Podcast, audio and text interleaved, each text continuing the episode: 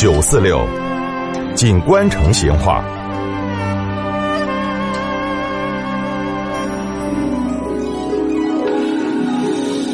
听到没有？今天是农历二十四个节气后头的春分。从前在老成都哈，春分这一天嘛，有一个习俗，啥子呢？就是要吃春分馍馍。哎，这个说法可能好多人都没听到说过的嘛。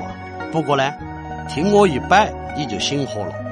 这个春分馍馍哈，又叫猪儿馍馍、爱馍馍，它呢本来是清明节的传统食品，可以说是家家户户都会做。有些讲究的这个春分馍馍哈，它是用加了棉花草磨出来的那个糯米粉子，还有菜油、猪肉、芽菜这些作为原料，经过制皮做芯子而成的形。之后包起那个粽叶，或者是卤竹叶，最后上蒸笼后头蒸制而成的。那么做新制的棉花草，那要扯干净，只捡嫩的那个颠颠。洗干净过后呢，就用开水掸一下，把水挤干，然后把它切细。这个鲜棉花草做出来的春分馍馍，你就看到就是绿莹莹，闻到是香喷喷，吃到是直落落。那么那种香味儿哈，是一种特别浓郁的清香，而且好吃又经饿。哎，这个摆的是比较讲究的春分馍馍。那么不讲究的春分馍馍又咋个整呢？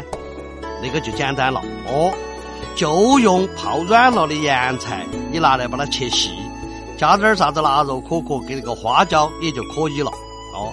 当然，这个看个人的口味。春分馍馍嘛，也有甜的哦。甜的呢，就是用宰的那个花生米的可可，加上芝麻、橘饼、桂花跟白糖或者红糖这些东西，那么再用猪油熬化来和起，那么就可以做芯子了。当然还有更省事的，就只在这个糯米粉高头加糖，直接混糖，不用芯子，这个上蒸笼煮熟，那么就可以了。这个呢？就是我们喊的混糖馍馍，那么这种馍馍哈，一般的人呢就喊的叫做棉花草馍馍，或者是艾蒿馍馍，很少有人郑重其事的把它喊成叫春分馍馍，所以呢，好多人也就不晓得这个就是春分馍馍了。哦，另外哈，也有人把这个春分馍馍喊成猪儿馍馍，那么这个喊法呢，是说的是在抗日战争期间。有一个叫朱碧成的人，他呢，他就博采众家做艾蒿馍馍的技术的精华，他就做成了一种独具风味的叶儿粑。因为呢，他姓朱，所以呢，就遭成都人喊成了猪儿馍馍了。当然了，现在的生活好了，这个春分馍馍嘛，也不只是在春分的时候在吃了，它已经变身叫做叶儿粑了。